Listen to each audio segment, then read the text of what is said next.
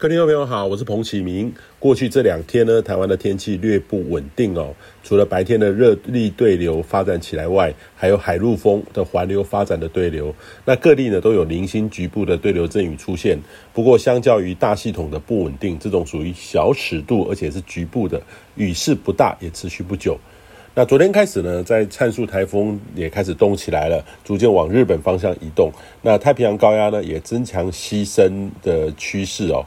那将会持续到中秋节连续假期。那中秋假期呢，将是稳定的天气形态。于今明呢，周五、周六两天很容易有些午后热对流，预期呢还是仍略不稳定哦。台湾位于这个高压的边缘，水汽还是蛮多的，靠山区依旧很容易有午后热对流发展起来，所以建议您要能避就避哦。那周日开始呢，到下周一。高压势力比较强，午后雷阵雨还是有发展的机会，呃，但是较于局限在靠山区。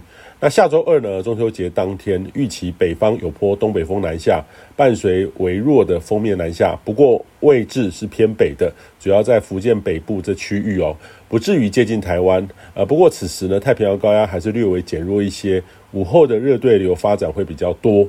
当然啦，这个也要看封面还有东北风的强度，仍然会影响到稳定度哦。但是大致上呢，台湾尚未受到东北风直接的影响，还是高压盘踞的天气形态。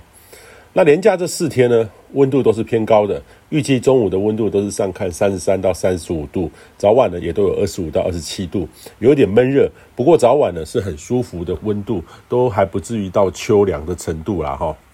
那位于这个菲律宾附近的这个扰动呢，的确有在发展。呃，预期会逐步的往西，那进入南海之后呢，有机会发展起来。那往越南前进的机会是比较大的，对台湾没有直接的影响，大家可以放心。短期间内呢，其实未来一周的台湾天气都很稳定。呃，也建议你好好把握稳定的中秋节，尤其是往年常常会遇到东北风或是台风，今年是相当舒适稳定的天气，也都看得到月亮，很适合全家在户外空旷处好好赏月。建议你呢，好好的把握。以上气象由天地风险彭启明提供。